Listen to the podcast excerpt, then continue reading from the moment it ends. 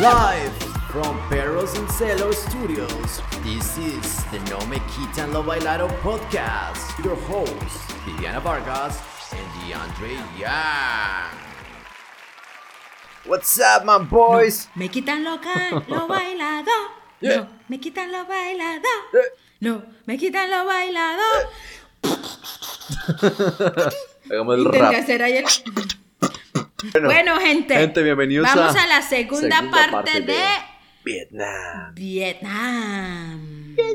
Listo, gente.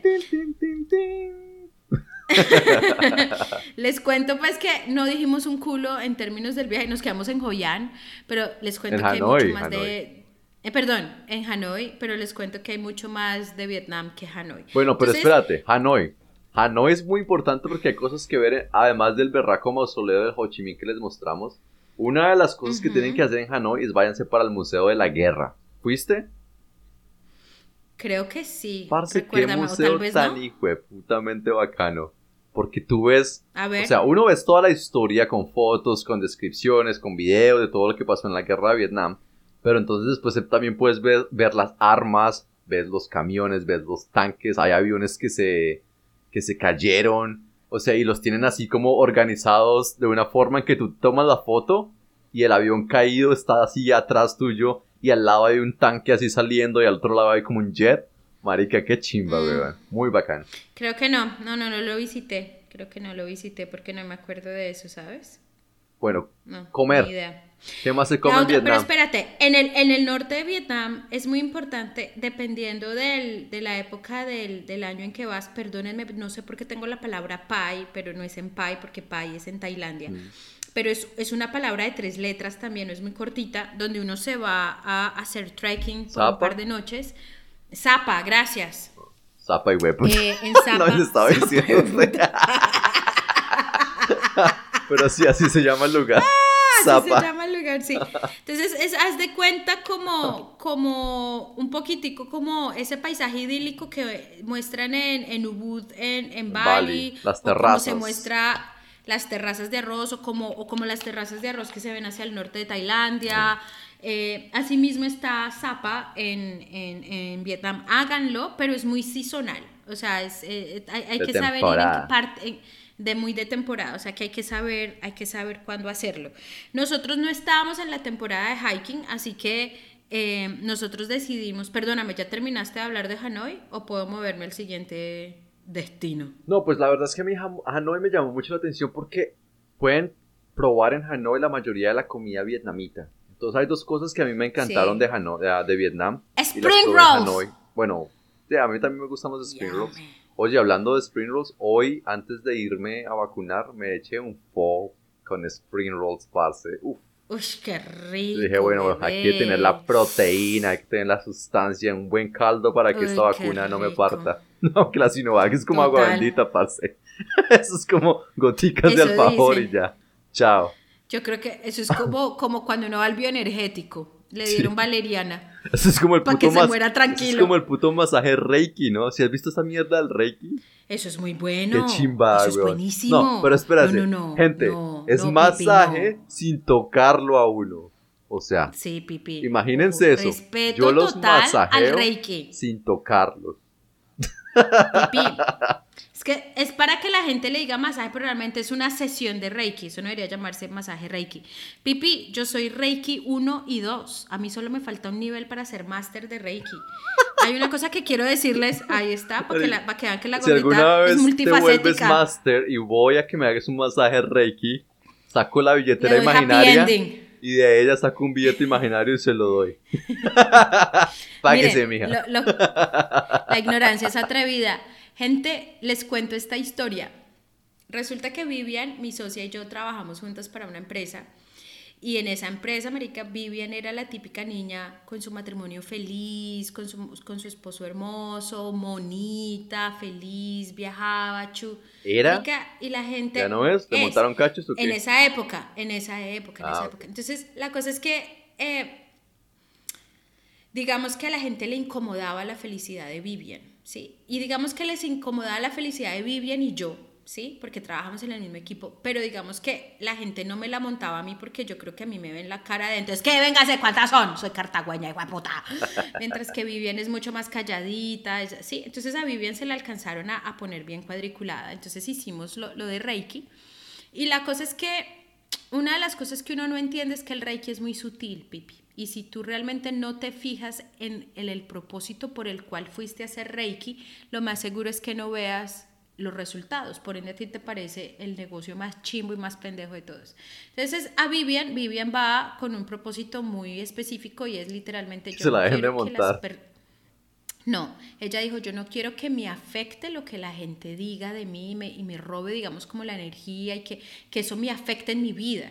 Entonces yo me acuerdo que nos enseñaron pues la técnica del Reiki y una de las cosas extras que le dijo la, la máster fue, cada vez que ellas sean unas zorras, contigo, bendícelas, bendíceles y mándeles Reiki, bendíceles y mándeles Reiki. Bueno, Vivian, yo, yo creo que si lo hizo por una semana es una exageración.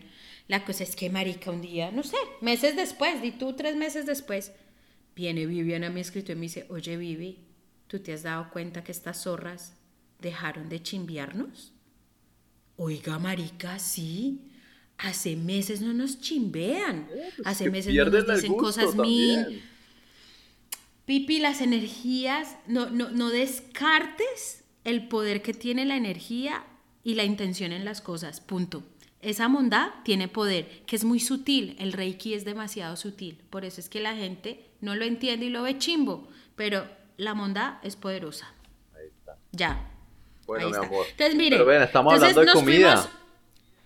Pero, como hijo de putas, terminamos en Reiki entonces, bebé. no sé. El que lo puso fuiste tú. El caso es que a mí lo que me pareció muy bueno. Ay, marica, hablando de masajes. Ah, el agua bendita Hablando de masajes, espérate, cuando lleguemos a Saigon o a Ho Chi Minh City, acuérdenme de contarles que fui a hacerme un berraco masaje por, un, por personas uh, carentes de visión.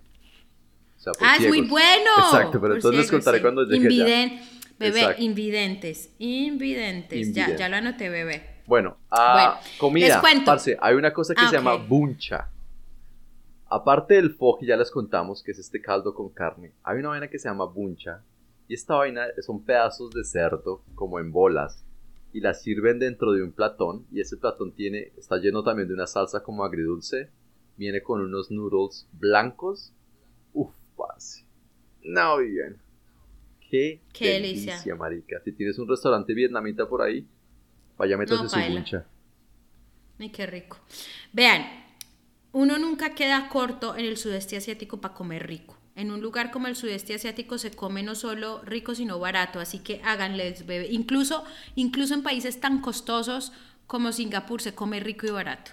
Vean, nosotros después de Hanoi, Hanoi es quizás las puertas a las cuales todas las personas que quieren llegar a Halong Bay tienen que llegar. Entonces después de, de ahí usted tiene dos opciones, o va para Zapa y hace su trekking o su caminata, o coge hacia la costa y se va para Halong Bay. Necesito que tomen un mapa y miren porque Halong Bay es bien, o sea, esa parte del norte de Vietnam es bien al norte, es, un, es, eh, digamos que tiene se alcanza a poner bien frío. Es decir, que es muy chimba para ir a Zapa para hacer trekking, pero entonces Halong Bay, por ende, va a estar muy frío. Así que, eh, por eso les digo, miren qué temporada van. O la otra. O van a la otra. Ajá. Entonces, nosotros, ¿qué pasó? Resulta que cuando yo estaba trabajando en World Challenge, un día llegaron los de operaciones de Sudeste Asiático, nuestros amigos ingleses, y nos dicen, se ha hundido uno de estos eh, barcos. que van a Halong Bay con más de 100, 150, no sé, no, no recuerdo, turistas. Espérense, espérense, sí, espérense, les cuento. Entonces, ¿qué pasa? Eh, mueren y de la manera más estúpida del mundo. Entonces, lo que sucede es que el vietnamita de esa parte tiene mucho del chino que a ellos les gusta falsificar todo. Entonces, por ejemplo, ellos van a construir un barco, porque es que además lo que la gente le gusta ir a Halong Bay es que los barcos que, lo hacen son como muy, son unos barcos construidos, se haga de cuenta como si usted se va a, andar las, no sé, las islas del Rosario, Cartagena y San Bernardo y toda la monda eh, en la Quinta La Niña y la Santa María, como en un galeón, barco pirata. Más o menos hay una versión así y tienen unas velas muy particulares que son rojas, mm. ¿sí? Con una forma muy particular. Entonces, la idea de ir a Halong Bay es en este tipo de embarcación muy vietnamita. Mm pero entonces son hechas en madera, tipo galeones, y lo que hacen es que obviamente, como todo en la vida, hay unos que son muy baratos y unos que son muy costosos. Y cuando les digo muy costosos, realmente es que son más o menos unos 300 dólares por persona por dos o tres noches, o sea, tampoco es que sea costoso. O sea, que meterles la mano al drill por algo muy cinco estrellas no es costoso. Entonces, ¿qué pasa? Halong Bay es como el plato fuerte de Vietnam y es considerado que patrimonio natural de la humanidad o qué? Creo que, no sé, no sé, realmente no recuerdo, pero para que ustedes entiendan, cuando nosotros les hablamos a ustedes de Pipi Island eh, o de las islas Pipi, eh, porque Pipi tiene sus islas en, el sur de Tailandia. eh, hágale. Entonces, una, una de las razones por las cuales es tan paradisiaco y por eso se hizo allá la película La playa con Leonardo DiCaprio y demás, es esa playa turquesa divina y estas, estas, estas montañas con estas... Eh, digamos que son como unos acantilados, pero son islas. Eh, eso es, eso es hecho de lima, de limestone. Entonces, el limestone es el que le da la transparencia al agua, por eso es que son esas playas tan hermosas y esa agua cristalina tan linda. Pues resulta que esa construcción geológica de limestone va hasta el norte de Vietnam y están en el Halong Bay que quizás en Halong Bay se ve más como un color esmeralda, no se ve tan turquesa como en el sur de, Tailandia, pero se ve la misma, digamos, formación geológica. Entonces, ¿qué pasa? Vuelvo al cuento entonces de cómo falsifican los vietnamitas. Entonces digamos que nosotros fuimos en, un lugar, en uno que se llamaba The Black Pearl, muy el pirata del negro. Caribe, ¿no? El pirata, el pirata del Caribe. Entonces, ¿qué pasa? El vietnamita dice, ay, mire, ese man hizo uno que se llama el Black Pearl y se ve la verga. Pues, puta, yo voy a hacer uno, una pichurria, donde no van a caber 12 personas, sino que voy a meter 100. Y le robo las fotos, le robo todo el, eh, como, como el esquema que tiene el website. Mm. Y cuando la gente llega a Halong Bay a subirse en el Black Pearl, resulta que no está en el Black Pearl, está en el, en el... Entonces, ¿qué sucedió? Resulta que la gente se monta en este, en este, yo creo que no murieron 150, yo creo que debe haber sido más o menos unas 50, 60 sí, porque vea la importancia de saber nadar, gente. Eh. Exacto, no, pero es, ojo porque murieron muchos australianos, por eso fue el gran shock, porque murió mucho australiano y mucho inglés y mucho europeo que en general la gran mayoría de personas europeas, al igual que en Colombia, saben nadar. Entonces, ¿qué fue lo que sucedió? Lo que hacen es construir muchas habitaciones debajo del agua, es decir, dentro del barco, pero por debajo del nivel del agua. Y si usted está por debajo del nivel del agua, pues no hay ventanas. Entonces, ¿qué sucedió? Tuvieron una emergencia, empezó a inundarse el barco y pues se empieza a inundar de abajo para arriba y la gente no tenía por dónde salir. Era tan oscuro que la gente no sabía dónde estaban las salidas, eran muchos pisos hacia abajo, porque eran muchas habitaciones y muchos camarotes hacia abajo. O sea que todos murieron, realmente fue intentando buscar la salida. Entonces, cuando nos sentamos con Oli y con, y con, y con mi otro amigo a planear esto, me decía, Vivi, necesito que te vayas con este operador turístico. Sí, fresco, parcero, todo bien. Vivi, necesito que te vayas. O sea, el van me lo repitió más o menos como unas cuatro veces. Eh, y así lo hice. Lo hice con ellos y lo hicimos en el Black Pearl de la vida real. Todas las habitaciones en el cuando son buenos barcos, todas las habitaciones tienen ventana al mar, ninguna está abajo del, ¿sí? Quizás lastimosamente deben ser las que están abajo del nivel del mar son los que trabajan dentro del, sí, dentro del mismo barco. Em, y, y, la cosa era que creo que el, top máximo de personas que podían estar en este barco éramos 12 personas. Pues resulta que era nuestro aniversario de bodas. Eh, y nos dieron la Honeymoon Suite, ya les pondremos fotos, súper lindo, súper hermoso. Y nos fuimos, creo que fue por tres noches o cuatro noches. Este, porque es bacano, porque tenía los kayaks y viajan con los kayaks jalados todo el tiempo del bote.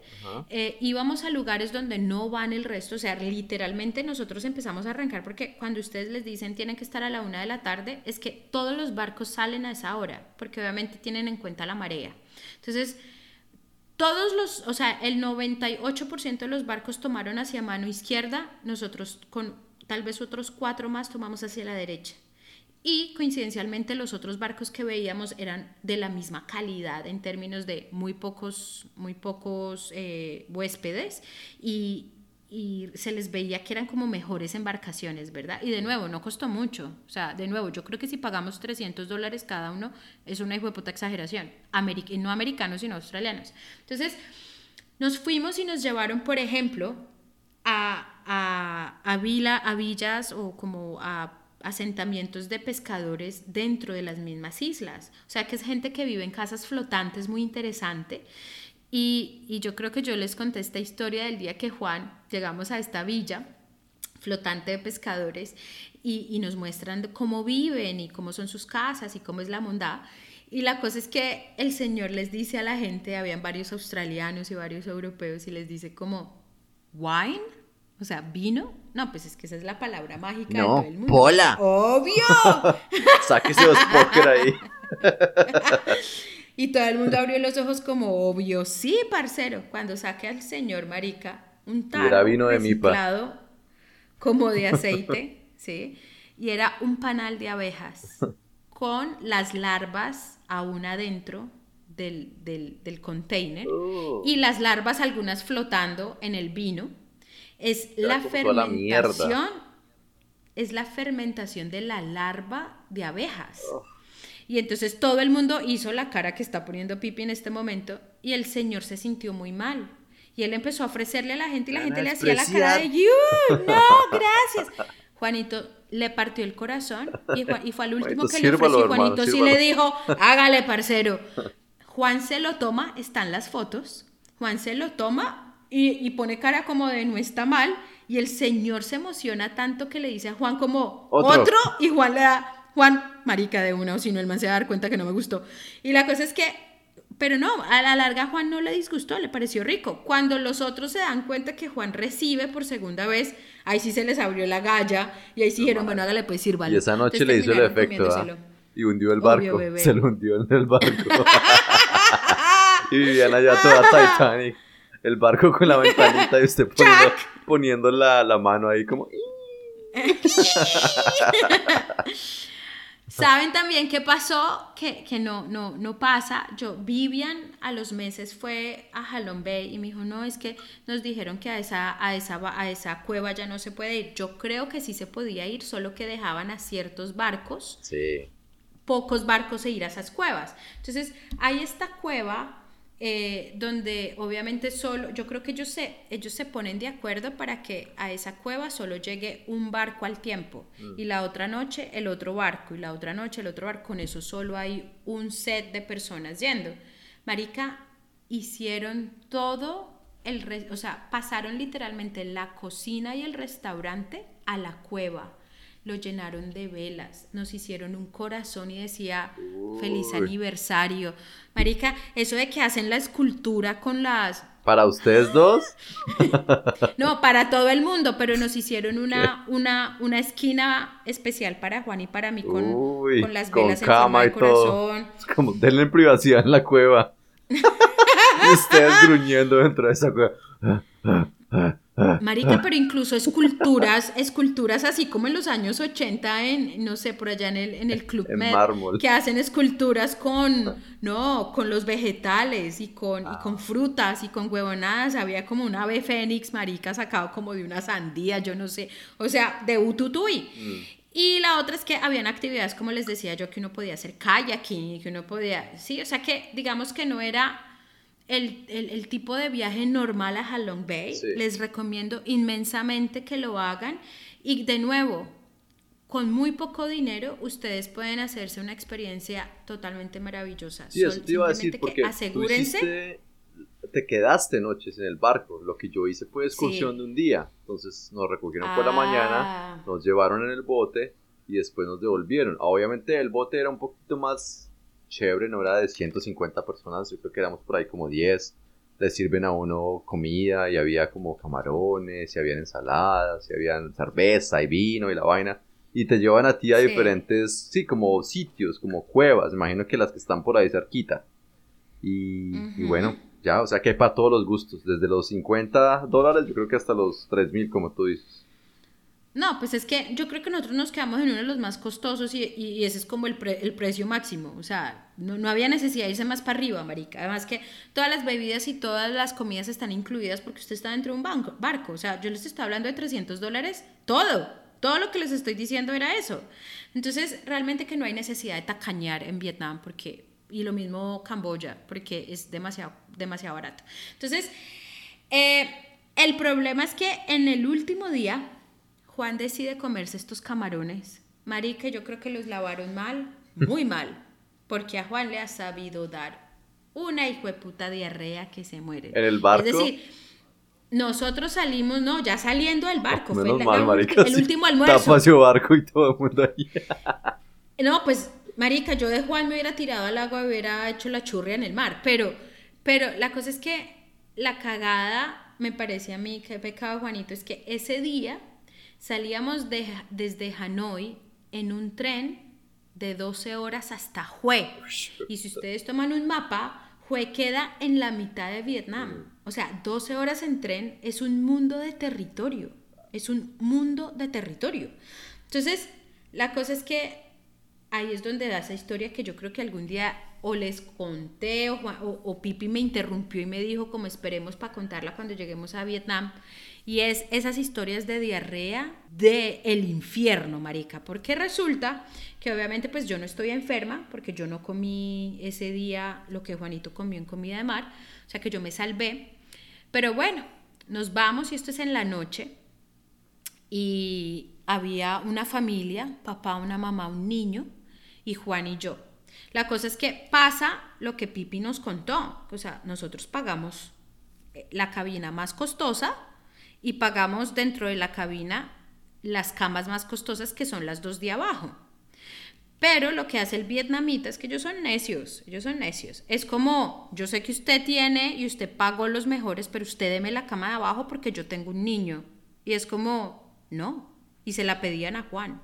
Como usted porque es hombre, entonces usted a mí me da, pero como se lo piden a uno. Suerte, ese niño no es si mío. viene, Mío, ese niño De- no es mío. Vaya al que, que la preñó. No, no, no, porque ellos iban con el papá, ellos iban con el papá, pero lo que decía Juan es como a mí la señora se acerca y me dice de una manera más gentil sin necesidad de hablar inglés, pero es que la señora prácticamente estaba quitando a Juan de la cama. Ahí es cuando uno se da cuenta por qué sacaron a Estados Unidos gateando, por qué sacaron a los franceses gateando y por qué sacaron a los chinos gateando, porque es que te van quitando, o sea, ellos te van pasando por encima. Y Juan Marica, en ese amor que Juan es, en esa dulzura en la que Juan es, nunca le hagan eso a una persona que es dulce y tranquila, porque una persona que es así, cuando se siente vulnerada, generalmente la persona responde. Y Juan le dijo, no señora, yo pagué por esto y a usted a mí no me quita así. Y coma mierda. Y Juan no se quitó y no se dejó quitarla esta. Shit. Sí, porque, porque de nuevo, se los juro que la señora le muestra a Juan que ya tiene un niño y que preferiría acostarse ahí. Se los juro que Juan no, no le importa. Juan se hacia arriba, le vale chocho. Fue madre. la manera. Eso es como el La monje es que- budista que me pedía la, la cobija, ¿te acuerdas? En el bus en Tailandia. Sí, sí, sí. suerte, hermano. como, No fui yo el que escogió vestir una sábana No, para bebé. montar en bus. No, bebé, no, bebé, pero es que, pero es que yo creo que es que, no sé si es que el man fue agresivo como la vieja fue agresiva con Juan. ¿El, el budista fue agresivo contigo? No, era el conductor del bus. Pero bueno. Ah. En fin, la cosa es que empezamos y obviamente Juan necesita ir a cagar y yo estaba que me miaba, marica. Y no, pues vamos a buscar. Ay, puta gente, sagrado rostro, bendito sea el Señor, los ángeles de todos los cielos. No ha habido en la historia de nuestros viajes alrededor del mundo una experiencia bañística más impresionantemente asquerosa que la que vamos a contarle en estos siguientes minutos. Ni siquiera la de Chicago. La no, no, bebé, ¿qué? Si es que Chicago era que a uno le cobraban porque usualmente le dan a uno su pedacito de papel higiénico y al menos medio lo mantienen limpio, bebé. Abrimos la puerta, necesito que no me interrumpas. Esto es un tren que yo creo es de, de esos soviéticos hechos en lata que ya, ya de, de tanta humedad en Vietnam ya está todo rostizado y comido. O sea, las latas ya estaban comidas por partes. No, o sea, el piso era un pedazo de lata con un hueco en la mitad. O sea, no había baño. Tú veías pasar la carrilera debajo del hueco. Y las paredes estaban llenas de mierda. Porque es que yo me imagino a la gente intentando cagar mientras usted se mueve en un hijo de puta tren. O sea, y si usted tiene la, la, la, o sea, si usted tiene uno sólido, los chances de que le quede adentro o afuera del roto, es 50-50. Pero si usted tiene un poquitico de la plasta floja, marica, eso queda esparcido por todos lados. O sea, no había cómo sostenerse y yo me estaba, o sea, Juan se estaba cagando y yo me estaba miando. Entonces yo le dije a Juan, mi amor, dale. Y Juan me dijo, no, yo no soy capaz de cagar ahí. Yo, mi culo tiene estándares. No hay cómo yo pueda cagar ahí. Yo, mi amor, pero tienes diarrea explosiva cósmica, o sea, de la que únicamente te puede dar cuando tú comes comida de mar vencida. O sea, ustedes se imaginan la intoxicada de Juan. Y Juan dijo, pues no me importa, yo me aguanto las 12 horas. Y yo, pues mi amor, la gordita no. Pero yo no tenía dónde agarrarme. O sea, no había de dónde yo me podía agarrar porque había que acurrucarse en ese roto. Mi susto era que yo me fuera por ese roto. Yo sé que mi culo era muy grande y yo no iba a seguir derecho, pero gas. Pues marica, a mí como me vale chocho que me vean en pelota. Yo le dije a Juan, usted deja esa hijo de puta puerta abierta. Juan puso una pierna, o sea, en el marco de la puerta, Juan puso un, un pie en un lado del marco de la puerta y el otro pie en el otro lado del marco de la puerta. Juan se sostiene, me coge con los dos brazos y me coge a mí los dos brazos y Juan se hace hacia atrás, ¿sí? Para yo poder descargar mi peso y poder empezar a miar. Marica, yo empecé a miar por todos lados porque es que, claro, o sea, es que usted no puede pegarle, usted no puede pegarle a ese roto. Usted empieza a miar todo. Y así mismo como yo mié todo, imagínense cuántas personas antes de mí miaron todo y cagaron todo. O sea, esto de verdad que es que es el baño del infierno, marica. O sea, las almas del purgatorio en este momento están miando y cagando en ese baño, huevón. La cosa es que yo hago chichi así como cuando uno como que lo saca con toda la fuerza, que es como... Marica, pañuelito húmedo, me seco yo, ¿sí? La cuquibiri.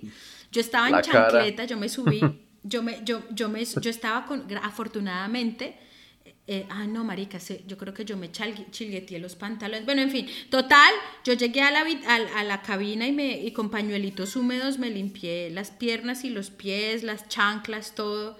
Fue puta, quedamos con cero ganas de volver. La cosa es que Pero Juan nos está llorando. a dormir. No, ese es el gatito. Venga, Merlin, venga, saluda a la gente, no me quitan lo culiao. La cosa es que Marica, Juan, nos despertamos y paramos en un lugar y le preguntamos a la gente, yo creo que la vieja, Juan dice que la vieja lo hizo de pura hijueputa. Le preguntamos, ¿Is this Jue? ¿Es esto Jue? Llegamos a Jue y la señora nos dijo que sí. Marica, y nos bajamos. Pues no estábamos en Jue, estábamos aún a 180 kilómetros de Jue. O sea, jueputa. Faltaba un hijo de putazo más. El problema, gente, es que cuando nos dimos cuenta que eso no era jue, ya había arrancado el tren. No alcanzamos a devolvernos.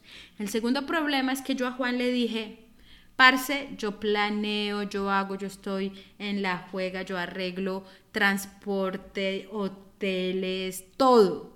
Usted tiene un solo trabajo y su único trabajo es tener siempre dinero local en la puta billetera. ¿Capiche? Capiche. ¿Listo? Pues cojamos un taxi. ¿Cuánto nos puede costar un taxi? Pues, marica, pues adivine cuánto cuesta 180 kilómetros en un taxi privado hasta Jue. pues nos iban a cobrar como 50 o 60 dólares y yo pues ya la cagamos, camine. Cuando Juan, solo tengo 20 dólares. Y no tengo. Y, y, se me olvidó sacar moneda local. Casi lo, lo acaba. Casi. Lo a coscorronazos pues, como vargalleras. Marica, no pudimos coger el taxi. Juan con esta hijo de puta diarrea que no se ha podido sacar del ano. O sea, Juan seguía enfermo. Nos tocó coger un microbús que nos alcanzara con los 20 dólares que teníamos. Cogimos el microbús, a mí me ponen un man, o sea, nos ponen en el, en el microbús, nos ponen en el puesto de, los músicos y a mí me dicen que en ese puesto de los músicos caben cinco personas. Espérese, caben cinco culos y yo, señor, yo no tengo el culo de un vietnamita. Y se lo juro que aquí solo caben cuatro personas, así yo tuviera el culo de un vietnamita. Pues que caben cinco y yo, maricón, caben cuatro, coma mierda.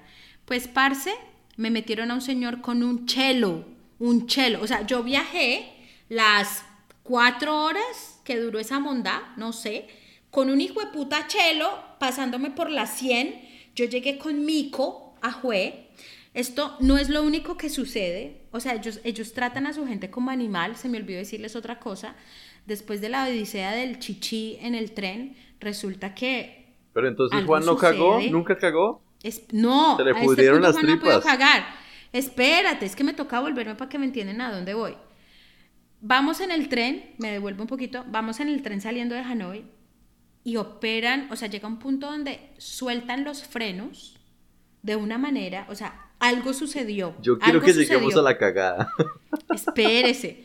Algo sucedió, hay gente gritando afuera, porque es que el que ha hecho viajes en, en, en, en Vietnam saben que ustedes, no, digamos que no hagamos la comparación, pero bueno, cuando ustedes viajan por, por, tren por Vietnam, hay lugares donde pasan por las ciudades y resulta que la gente vive a 50 centímetros del tren. Ay, que cogió la cuchita a la abuelita que iba por ahí. Estaban unos niños jugando y le pasó el tren por la piernita. Y somos tan cagados que el niño quedó debajo de nuestra cabina. Ay, que debajo de donde Juan estaba cagando. No, no, no, te rías, parce, no te rías. Estábamos en la cabina, no estábamos en el baño. La cosa es que nosotros no sabíamos por qué habían frenado y mucho menos nos íbamos a preparar para lo que íbamos a ver, porque esto es un tren demasiado largo con muchos vagones y de todos los vagones y de todas las cabinas que pueden haber, el niño queda debajo de las ruedas donde nosotros estamos. Puedo hacer un chiste, pero no me no odias. No, no, no, no, no lo hagas. Escucha pues, la cosa es que el niño grita y sus niños y sus niñitos amiguitos que ven el accidente gritan y están cogiéndose la cabecita gritando en un horror asqueroso. Sale el papá a tratar de sacar su niño y el Señor nos muestra a nosotros porque, o sea, Juan y yo estamos de nuevo en el primer piso y vemos por la ventana, o sea, uno quiere saber qué está pasando.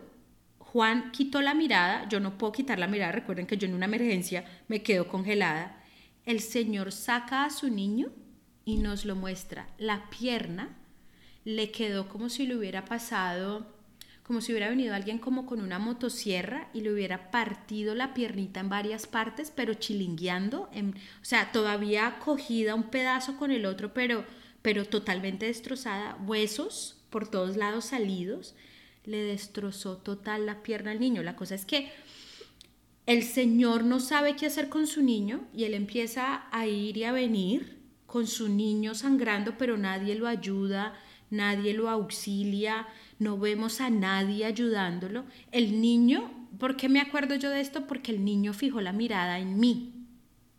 O los que estábamos en la cabina viendo a través del este, el niño estaba en shock. ¿Sabes por qué? Estaba en shock, el niño estaba en shock. No, Pipi, no vayas a decir ningún chiste.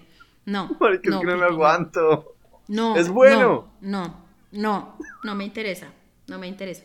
La cosa es que, volviendo al cuento de la minivan, o sea, yo ya estaba, o sea, yo para poder dormir, imagínense cuántos meses duré yo traumada durmiendo acordándome de ese niño. Y estamos otra vez acá en el minibús, yo con el puto chelo, ese hijo de puta coso hasta las tetas. Había gente acurrucada y de pie dentro del minibús. El señor puso como un stand-up comedy en, en, en vietnamís.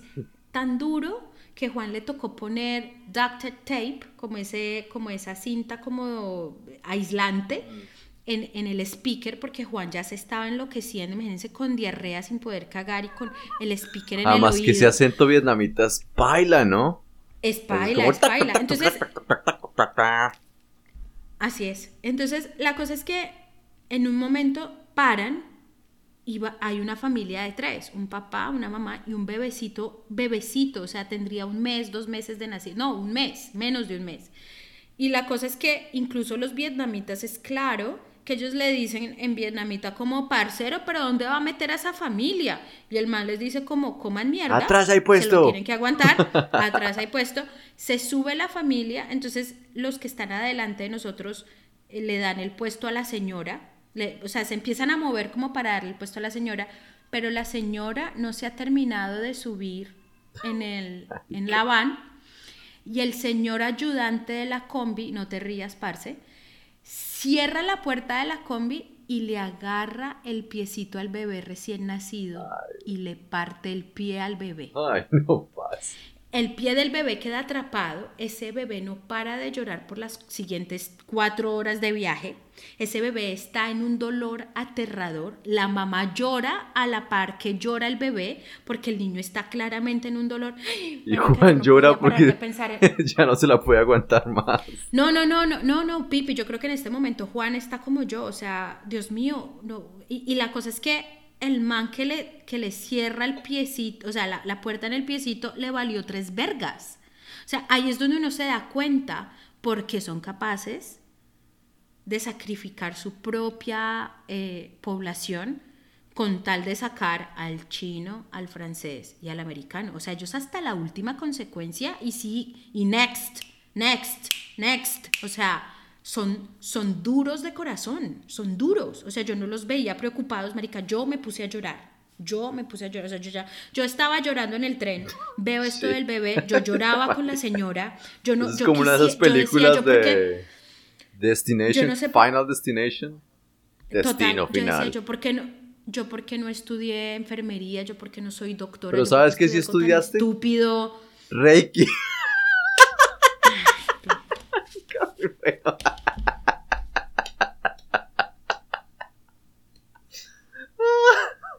Bueno, algún sádico se va a reír, créeme. Bueno, sigamos. Total, llegamos a Jue y obviamente pues no teníamos opción. Yo estaba que mataba a Juan, yo estaba destrozada por lo que había visto con los dos bebés. Yo, yo estaba mal geniada, yo estaba ah, con mico, o sea, yo estaba, no había aire acondicionado, fue puta, Dios mío santo. Llegamos a un hotel y el man nos dijo, yo creo que si nos dijo un millón de dólares, yo le dije que sí. Me dijo un dólar, yo le dije que sí. No sé, no sé.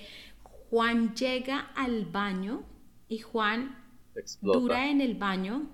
Juan, Juan, les cuento, esto es una infidencia demasiado gráfica, perdónenme, yo soy mi escatológica. Uno cree que uno con diarrea no puede tapar un baño, pero tanto fue lo que Juan se aguantó, tanto acumuló su cuerpo que Juanito, Juanito llenó absolutamente todo, todo todo el baño hasta el tope de su propio... Ajá, ya saben. Entonces, qué pecado, Juanito. Entonces yo, puta, yo no quería ni siquiera ir a una hijo O sea, yo, está, yo no quería nada, yo, yo, yo, ya no quería, yo ya no quería Vietnam, yo ya no quería ni mierda, marica. Yo ya no quería ir a una hijo de puta farmacia a conseguirle ni ni mierda a Juan. Pero pues obviamente fui, le conseguí que el suero, que, en fin, las huevonadas, no la cosa era que yo necesitaba salir, yo no me podía quedar en, ese, en, ese, en esa habitación, yo dejé morir a Juan solo, yo le llevé todas sus cosas de la farmacia y le dije hasta luego con chao. Y yo me fui a la, al, ¿cómo se llama? Al coso, al lobby del hotel y le dije a la loca, necesito un man con una moto que sea un guía y que hable inglés y me muestre esta monda y me saque a, a respirar el libre. Literal, me consiguieron un guía, un señor muy querido, muy respetuoso y me llevó a conocer Jue en una moto, él y yo, al otro día ya Juanito se sintió mejor y pudimos recorrer y la monda, pero digamos que ese día fue quizás... Entre tú y el de la moto. ¿Qué? Yo no soy usted pendejo. Yo no soy, yo no soy usted que usted a todo, a, usted dice que usted no come gurra, pues todo lo que mueve usted le presta atención. Yo soy vietnamita. todo lo que se mueva le hago. todo. La cosa, la cosa es que esa es mi historia de Jue que si me parece lindo, que si hermoso, yo realmente poco recuerdo de Hue, porque yo creo que yo quedé tan traumada, yo no sabía, yo no sabía qué, qué pensar o qué, yo no, yo no me acuerdo ni qué comí, si fue bonito o feo. Yo me acuerdo que era una hijo puta. Con síndrome postraumático. No, pues Total. imagínate esa escena del papá levantando al niño y mostrándolo como, ve, así ve lo que hace sus cochinos dólares turísticos. Yo no sé. Pero bueno, la cosa es que eh, después de, de, esta historia como tan triste, pudimos recuperarnos con Juan. Solo realmente nos íbamos a quedar más tiempo en Jue, pero ya no queríamos más Jue. Y nos fuimos para un lugar muy bonito. Yo le llamo la Cartagena vietnamita y eso se llama Hoi An. ¿Sabes cómo le llaman los tailandeses? ¿Cómo? Hoi es vagina en tailandés. Y An es suelta. Entonces es como una vagina suelta, como una de esas bolsas que uno sopla como...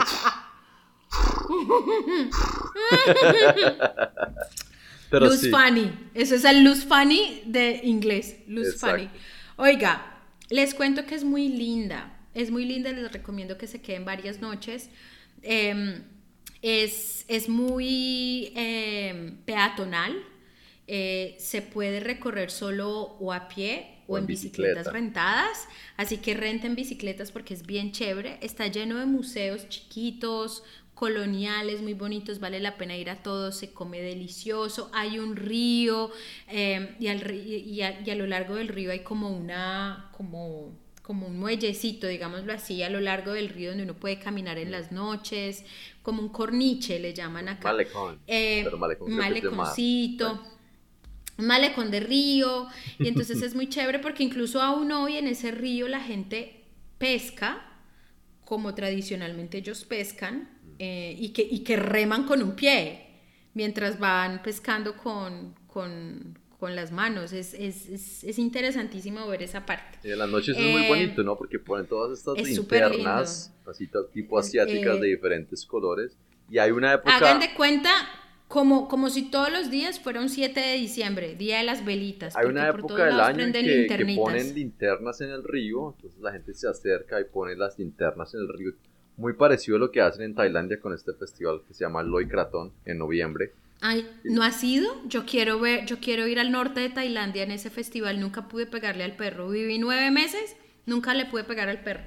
Sí, lo he visto, pero solamente aquí en la ciudad. Pero el caso es que ponen como unas hojas, como unos adornos. que cuenta como unos adornos de esos funerarios, como con icopor, pero son pequeños, caben en las manos y lo ponen eh, flotando con velas. Y ponen una, ponen una velita, le ponen, le ponen incienso y le ponen florecitas. Pero contamina mucho. Muy bonito. Hoy en día ya les dicen que lo hagan virtualmente.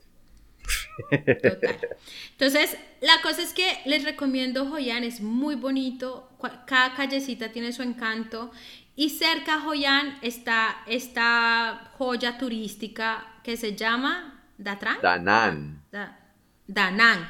Nosotros preferimos quedarnos más tiempo en, en Joyan y no, y no ir a Danang porque Danang es irse a hoteles cinco estrellas y playa. Eso es todo. Sí, yo sí me quedé en Danang. Yo hice al revés. Es que es muy Cartagena, bebé, es que es como muy Cartagena. Es como si ustedes van a Cartagena y se quedan en la ciudad amurallada o se van a Boca Grande y se quedan en Boca Grande. la gordita que prefirió quedarse en la ciudad amurallada más tiempo que Boca Grande. para playa y para eh, resort cinco estrellas hay otros, otros destinos, me parece a mí, ¿no? Sí, no, no, es verdad. Pero tú cómo hiciste? No, yo llegué a Danán y me quedé en Danán, creo que porque conseguimos muy buena, ¿cómo se hizo? Descuento o tarifa en uno de esos hoteles. Entonces fueron unos hoteles así tipo cinco estrellas, chévere tomando cervecita en la playa y lo que hacíamos era eh, irnos para Joyán durante el día, explorar, comer allá y después nos devolvíamos para el hotel por la noche. Queda como 40, 45 minutos de, de distancia, entonces es manejable. Algo que me pareció muy chévere que vi allá son los botes vietnamitas, ¿no? Eso es una vaina muy característica de ellos y si los botes son redondos. Redondos, redondos. Ahí tengo la foto. ¿Cómo les rinde? No sé, marica, pero son redondos. Y, vi uno incluso hasta con, hasta con un tubo de PVC, marica, y con un, y con un, y con un bombillo. O sea, un bombillo. Claro, para el romance por la noche. Uno ahí serenateando a la vietnamita. ¿De dónde, hijo, ¿De dónde hijo de puta saca pues la Ricardo energía Arjona. el bombillo luz? a las 12 de la noche, en la mitad del mar. Oiga, cántese una de Ricardo Arjona. ¿Se sabe alguna? Ay. Mujeres, lo que no quieren problemas, lo que podemos no existe. Se la dedicaba mucho el Día de la Mujer, ¿no? Mujeres. Sí, ay, qué, pecado. Gente, miren, yo tuve una época donde me gustó Ricardo Arjona y me arrepiento. Lo acepto. Qué oso. ¡Qué oso! ¡Qué oso! Bueno, Danán. Ole. Dan, playa, Cartagena, comidita, rico. Ah, mm. venga, les cuento una historia de Danán, rápido. Danán resulta que también es una ciudad. En Danán hay dos cosas que hacer. La primera es ir a ver el puente. El puente de Danán, marica, es un puente que es como un dragón. Entonces lleva así como el dragón, las ondas del cuerpo del dragón y sale al final la cabeza. Hagan de cuenta la gente que, que se acuerda de, de, Goku, de las esferas del dragón. Kung Fu Panda. No, de las de la ¿cómo se llama esto? Dragon Ball Z. Había una parte en que les tocaba caminar el camino de la serpiente, es una vaina igual. Muy muy muy parecida. Y al lado... Pero eso se lo ponen a los templos, a los restaurantes, mm. a los puentes, a todo lo que a todo lo que es infraestructura tenga su dragón. Y lo que estaba muy de moda en esa época eran estas hoverboards. Yo no sé si tú sabes que es una hoverboard, pero son de estas patinetas eléctricas. En el mar. Que te paras. no, no, no. Que te paras en, ellas, tienen ruedas y son ah, con batería. Entonces tú como que te inclinas y las patinetas van hacia adelante. Uy, sí, qué peligro. Exacto, marica. me he pegado una desculada. Porque además que la, rentan, ¿no? Es como mil pesos, diez minutos. Y nosotros ahí como, bueno. Sí. Marica, yo en mi vida había montado eso. Obviamente eso es para niños de 8, 10, 12 años, ¿no? me meto yo a montar en esas patinetas de un momento a otro, parce. Yo no sé cómo me desculé, pero me he pegado una vez de esas desculadas que creo que es muy parecida a las que les conté en el episodio de Estados Unidos, en que a uno se le levantan los pies así ambos y uno ya sabe que se va a dar la madre en el coxis, en el coxis, weón. y uno escucha a toda la gente como qué desculada, marica. Uy, parce. Pues bueno, yo no sé tú qué hiciste después de Joyan y de Danán. Ho Chi Minh. bueno, nosotros no. Resulta que nosotros la cueva? después de Uf, hubiera querido, marica. Les cuento.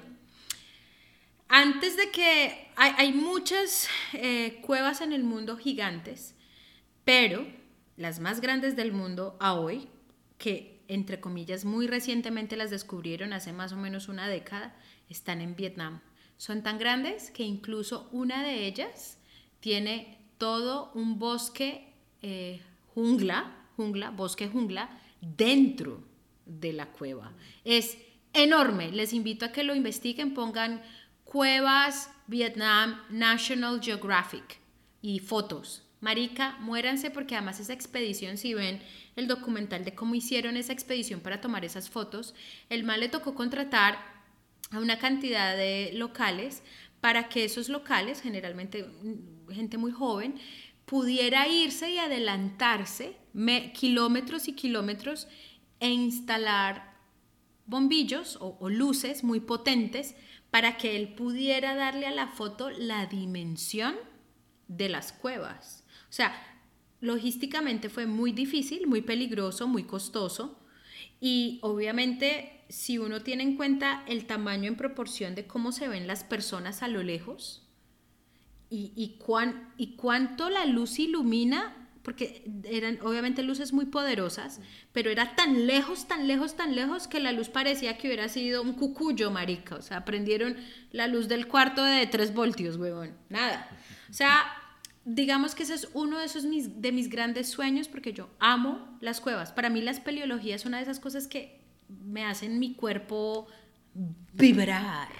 Entonces, no pudimos ir porque Pipi, para que sepas, ¿lo has hecho en una cueva? cuevas. No, no, no, no. Lastimosamente no, no se me ocurriría que infección con guano, gas. Pero ¿Qué es el guano? para poder ir la mierda de los es la mierda de los murciélagos.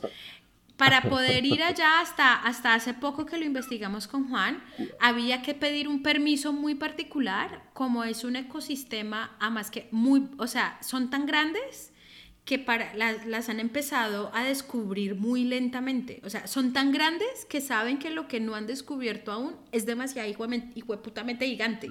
Entonces, es muy peligroso porque no está la infraestructura para que personas turísticamente puedan visitarlas. Entonces, es muy limitado el acceso hasta cuando yo averigüé un par de años atrás. Ir era muy complicado, conseguirse el, el permiso era muy complicado y es muy costoso porque obviamente mil dólares para arriba. toca Uh, no, por ahí pasó hace rato. Entonces digamos que esa parte no la hemos hecho. Quizás ahora que me lo recuerdas, quizás empecemos a hacerlo con Juan pronto. Pero bueno, les cuento, nos fuimos a un lugar porque obviamente Oli y, y Dave Simpson nos dijeron, vayan a una isla donde no va absolutamente nadie. Hay más o menos tres hoteles. Uno de esos es un Six Senses, que tú como hotelero sabes que donde está Six Senses es porque esa monda es muy la verga. ¿Sí? Pero ellos también son muy exclusivos, es decir, ellos un Six Senses no se va a ir a Cartagena, un Six Senses no, se va a ir a Jamaica. Pero sabes que sí lo iban a abrir en el Tayrona en una época. ¿Un Six Senses? Sí. Wow, qué chiva, es que como Tayrona es Tayrona, No, marica, no, pero qué lo sacaron porque no, los querían. Más. Bueno. Bueno, total, Six Senses les gusta eh, el solitude, ¿cómo se dice? ¿Cómo se diría eso? Como que ellos no lo ponen donde haya donde haya eh, cuento masivo de turismo. Quizás por eso no los querían, porque me imagino que el Six Senses le dirían, esa cantidad de turistas no me los dejan entrar acá porque me cagan el Six Senses. Eh, digamos que son como muy exclusivos, son muy costosos y, y, y, son muy particulares en donde ponen sus hoteles. Entonces, hay un Six Sense, hay un hotel guachuchu y otro guachachá. Nadie te va a hablar en inglés. Esto es súper local y pocos vietnamitas van allá a viajar. Se llama las islas de Con Dao. C-O-N-D-A-O. Condao. Condao. Y resulta que llegamos allá y ahí fue lo del cuento de la, lo de la maleta, marica. Ahora que recuerdo, fue en ese avión. Pero de regreso hacia Ho Chi Minh, porque obviamente el tipo de, de, pescados que se, o peces que se, se, pescan allá son súper la verga y gigantes, porque es que esto es una isla en el medio del mar, ¿sí? muy, muy paradisíaca, muy bonita, muy desierta. Pero resulta que Juan y yo prácticamente nos tocó llegar caminando a este lugar que se llama Condado Camping, y me pareció incluso una manera muy inteligente de hacer un hotel bajo en costos de construcción simple frente al mar y vieran ustedes la cuquera, o sea, lindo que uno diga, marica, qué chimba, cinco estrellas, no, o sea, una, pero en su simpleza era limpio, era cómodo y tenía aire acondicionado y estaba frente al mar. ¿Tú qué más le pides a la vida? Pues bebé, ahí fue donde más vimos a esos pescadores con sus canoas redondas. ¿Y se les mojaba la canoa? Y se les mojaba la canoa. ¿Qué hicimos? Como no nos entendían, no nada, entonces el único que hablaba medio inglés era el del, el del lobby del hotel. El man nos decía dónde ir a comer y el man nos ayudó a conseguir a alguien que nos alquilara una moto, porque ellos no usualmente no tienen ese negocio porque muy poca gente va.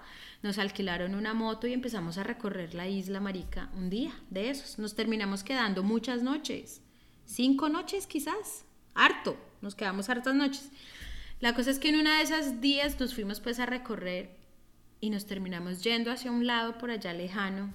Marica, yo sí sentía que mi culo gigante, como que, como que enterraba esa moto en la arena. Pues no era en la arena porque era como, eh, no era, nos, nos, fuimos como tan alejados, yendo como buscando una playa por allá como muy desierta, que, que, no había cemento, sino que era off-road, ¿cómo se llama? Despavimentado.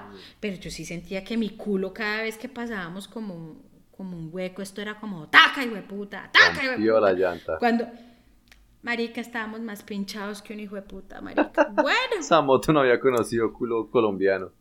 No, estaba acostumbrada a puro culo, culo inexistente asiático. Marica, ¿y cómo hacemos? Aquí no pasa nadie, no veíamos a nadie. Cuando por allá alguien nos vio y nos ayudó y nos a señas nos dijo como que esperáramos que él iba a buscar a alguien y ya volvía. Marica empezó a caer la noche y nosotros literalmente, afortunadamente, gente, alcanzamos a llegar a la playa. Entonces Juan y yo dijimos como, pues no nos dañemos la llegada a la playa. Mientras el mecánico llega, metémonos, metámonos a la playa, nademos, chimbiemos. Literalmente, yo no sé, dos o tres horas después, yo no sé cuánto tiempo se demoró el mecánico en llegar. Marica, llegó llegó sin nada y es como, ya vuelvo, vuelvo por la llanta y es como, huevón, pero usted cómo no trae el tubo de repuesto, o sea, o sea, huevón, ya, noche, noche. Ah, verdad. Sí, sí, total. El señor volvió con la hija y la hija con una linterna y esa linterna se le acabó la pila. O sea que el señor no, veía dónde poner la hijo de puta, eh, ¿cómo se llama? Cositas, solo teníamos la moto le cayó encima, le rompió la pierna otra vez. Espérese, no. empezó a tener no podíamos, flashes. Espere, es que esto fue cuando, ¿cómo es? Ley de Murphy, de mala a peor. Total, nosotros no podíamos usar el teléfono porque si usábamos el teléfono no teníamos el mapa para poder regresar. Entonces, marica, este señor más o menos puso esa llanta por milagro del Señor a, oscuras. Literal, que cuánto nos iba a cobrar no nos entendíamos. El Señor nos decía en vietnamita, marica, en la arena el man puso cuánto nos cobraba y nosotros, no, eso es un error, Señor, otra vez. Y borrábamos la arena otra vez el Señor volvía y nos mostraba. Marica, nos iba a cobrar como dos dólares. Ah. Por ir, volver, volverse a ir y volver la niñita. como dos dólares. Le doy uno y quedamos bien. No, no, yo le dije. Digo, sé, Viviana, carajo. No, no, no, no, yo en ese sentido, a mí me ven si quieren la cara marrana, yo, Juan, donde le des el dos dólares, Total, yo soy retraqueta, yo, donde les des les los dos dólares, te escupo. Me divorcio. O sea, te va la madre, te va la madre. Literalmente yo creo que le dimos como 10 o 15 dólares porque dijimos, o sea, el repuesto, es que Juan, creo que incluso le dimos más, porque Juan calculó cuánto puede costar el repuesto, el tubo, o sea, Juan como que intentó hacer las matemáticas y le dio la plata. Este señor no podía creer, pero nosotros decíamos, Marica, o sea, se demoró horas en esa hijo de puta oscuridad, ir, volver, la niñita, la batería, la huevona, ay no, marica. Total, bueno, llegamos como a las 15 de la mañana y Condado fue una chimba. O sea que si van a Vietnam, agréguenlo. Ahora ya hay más hoteles, ya está más desarrollado, ya no es el secreto que era en aquella época, ya está más prostituido, ya hay más hotelitos, pero vale total la pena, gente. Después de ahí, sí salimos para para Ho Chi Minh City nos quedamos un par de noches. ¿Qué es Ho Chi Minh Nos quedamos. De hecho, ¿tú te acuerdas? La, el, de hecho, hay gente que no lo llama Ho Chi Minh City, sino que lo llama Saigón. Ya no quieren llamarlo Ho Chi Minh City, porque es que además Ho Chi Minh, comunista, en la parte comunista de Vietnam es el norte. Mm no el sur, y Ho Chi Minh queda al sur. Entonces la gente es muy en contra de ese comunismo de Ho Chi Minh del norte. Entonces no entienden por qué siguen llamándolo Ho Chi Minh. Entonces mucha gente ahora se refiere a Ho Chi Minh City como Hanoi, perdón, Saigón. Entonces, ¿qué pasa? Juan y yo, después de la experiencia de las putas cuatro noches en Hanoi, no nos íbamos a quedar cuatro noches en Saigón o en Ho Chi Minh City, ni cagando. Literalmente nos quedamos, creo que fue una noche o dos, y dijimos, preferimos llegar y quedarnos más tiempo en Camboya que quedarnos en una ciudad tan grande que va a ser muy similar a lo que ya vivimos en, en, o sea que no hay mucho por contarles realmente. Poco poco hicimos eh, en términos de recorrerlo. es como la ciudad para jugar no entonces es muy parecida a Bangkok. Y para ir a los a los cochi cómo se llama a los túneles a los Kuchi tunnels Sí. ¿Era Cuchi? Sí, sí, sí. bueno, entonces les contamos que son los Cuchi Tunnels. Entonces, resulta que los Vietcong. Lo, lo que pasa es que, qué pena si les cuento mal la historia, ya no recuerdo por qué no fuimos. No fuimos, precisamente para salir de allá rápido. Perdónenme si les cuento incorrectamente la historia, pero pues básicamente una de las cosas que, que, que, realmente son de esas como de, wow, marica, o sea, la gente es pila, o sea, el, no solo son el vietnamita no solo es duro y descorazonado casi que, sino que además el vietnamita es pilo, en ese sentido. Esta gente se está dando cuenta que desde el cielo les están tirando napalm y el agente naranja y los están bombardeando como un hueputa que les están poniendo eh, eh, minas antipersonas. En fin, estos manes dicen pues hagamos túneles subterráneos. Venga, Vivi, una pregunta. ¿Por qué no les votaron la ah. atómica? Bebé, yo creo que la gente rápidamente, yo me acuerdo que Diana Uribe decía que cuando pasó lo de Hiroshima y Nagasaki, porque acuérdense que prácticamente eso fue un experimento, ellos solo hicieron una, un experimento en el desierto de Arizona, creo que fue, pero ellos lo que terminaron votando en, en, en Hiroshima fue más grande, pero ellos querían saber qué pasaba o sea, se rinde Japón, pero ellos querían seguir experimentando con la gente. Miren, miren los gringos, o sea, ellos, ellos se quejan mucho de que la gente los odia, pero es que maricas no han hecho mucho para mantener la paz tampoco. Ellos decidieron, ya Japón estando vencido y que dijo, listo, ya, nos rendimos, chao, sayonara. Ellos dijeron, no, experimentemos más, tiremos otra y tiraron Nagasaki. Se dan cuenta rápidamente que si siguen chimbeando con la fuerza atómica, no solo afecta a la población donde cae la bomba atómica, sino que el viento lleva la radiación y el viento lleva alrededor del mundo la radiación. Miren lo que pasó en Chernóbil. Se dieron cuenta en Noruega, porque la hijo de puta, las alarmas de Noruega fueron las que dijeron que es esta cantidad de radioactividad, ¿de dónde viene esta mierda? Y empiezan a hacerle tracing a esa mierda y se dan cuenta que viene desde Ucrania. Entonces, como dice Diana Uribe, rápidamente se dieron cuenta que si la Segunda Guerra Mundial terminaba atómica, la Tercera Guerra Mundial sería atómica y la cuarta sería en palos. No habría humanidad, pipi.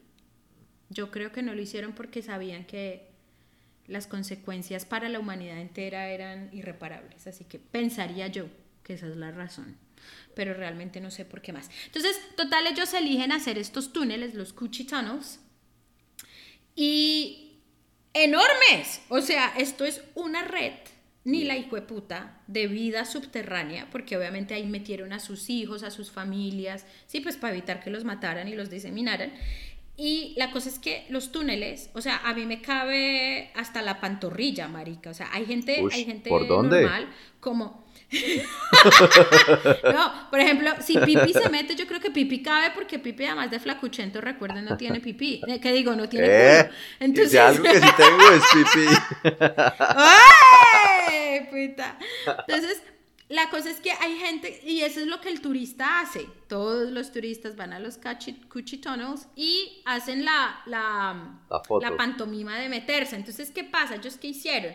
Ellos hacían el túnel y ellos tenían una tapa mm. cuadrada del tamaño del túnel, un poquitico más, más grandecita, echan madera y encima le ponían eh, hojitas y le ponían pasto y le ponían huevonaditas para que cuando vieran los aviones tirando bombas, napalm, lo que fuera, ellos sencillamente habían muchos túneles con muchas entradas y ellos rápidamente se metían en esos huequitos y tapaban el roto con eso. Sí, como una escotilla, pues, como un sunroof, sí, como una claraboya y tin, pero pues no clara. y la cosa es que los, obviamente para ser tantos, tocaba una negra boya. Muy chiquitos. E, exacto, entonces tocaba hacerlos muy delgaditos y muy chiquitos, pero ellos como son todos menudíticos, pues ellos cabían. Donde la gorda estuviera en Vietnam en este momento, marica, la gordita la hubieran, marica, vuelto mierda, porque yo ahí no hubiera cabido sino hasta la pantorrilla. Yo me hubiera perdido como me perdí en el castillo de San Felipe. ah, me acuerdo, marica. Usted nunca se perdió. ¿Cómo fue la comparación? Era Con el castillo de los, Borbón en Austria. ¿Te acuerdas cuando me perdí en el castillo de los Borbones?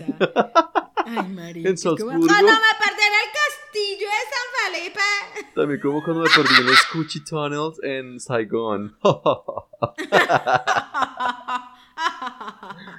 Pero bueno, total, nuestra expedición terminó ahí. Nosotros, como les digo, hicimos el cruce. Ahora ya no recuerdo, marica, tengo que, ya estoy cucha.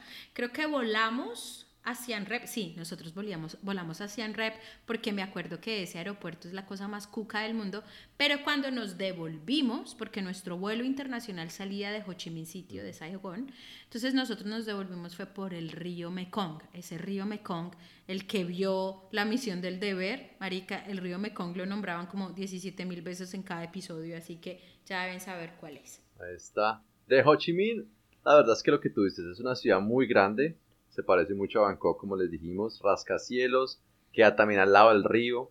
Hay edificios históricos importantes como el de Correos. ¿Sabías que ese edificio es el más grande del sudeste asiático y fue construido por allá como en el año 1800? Y entras tú a ese edificio y tienen la foto gigante. Adivina de quién.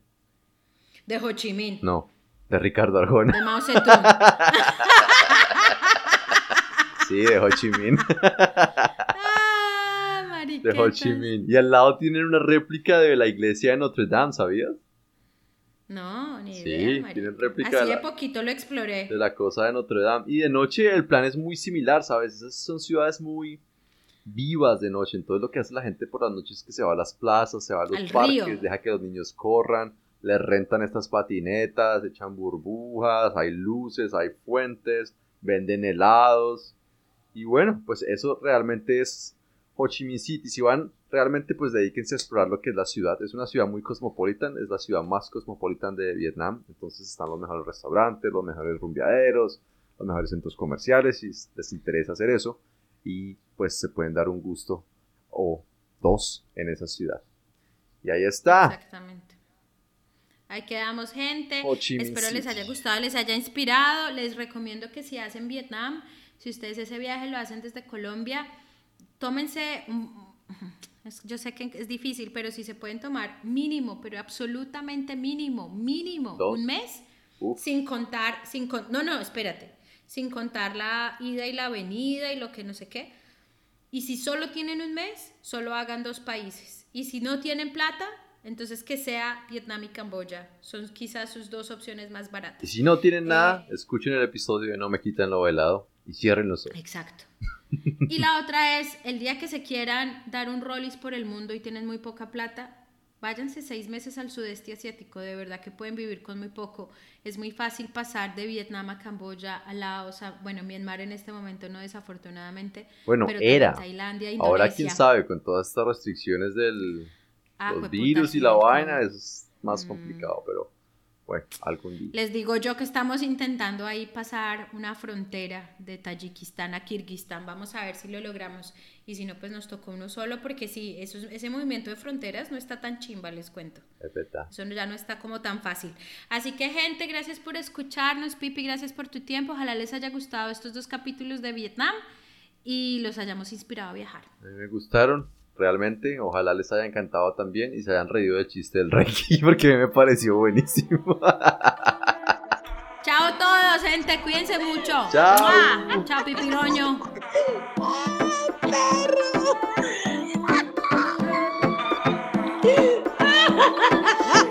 Para que afine mal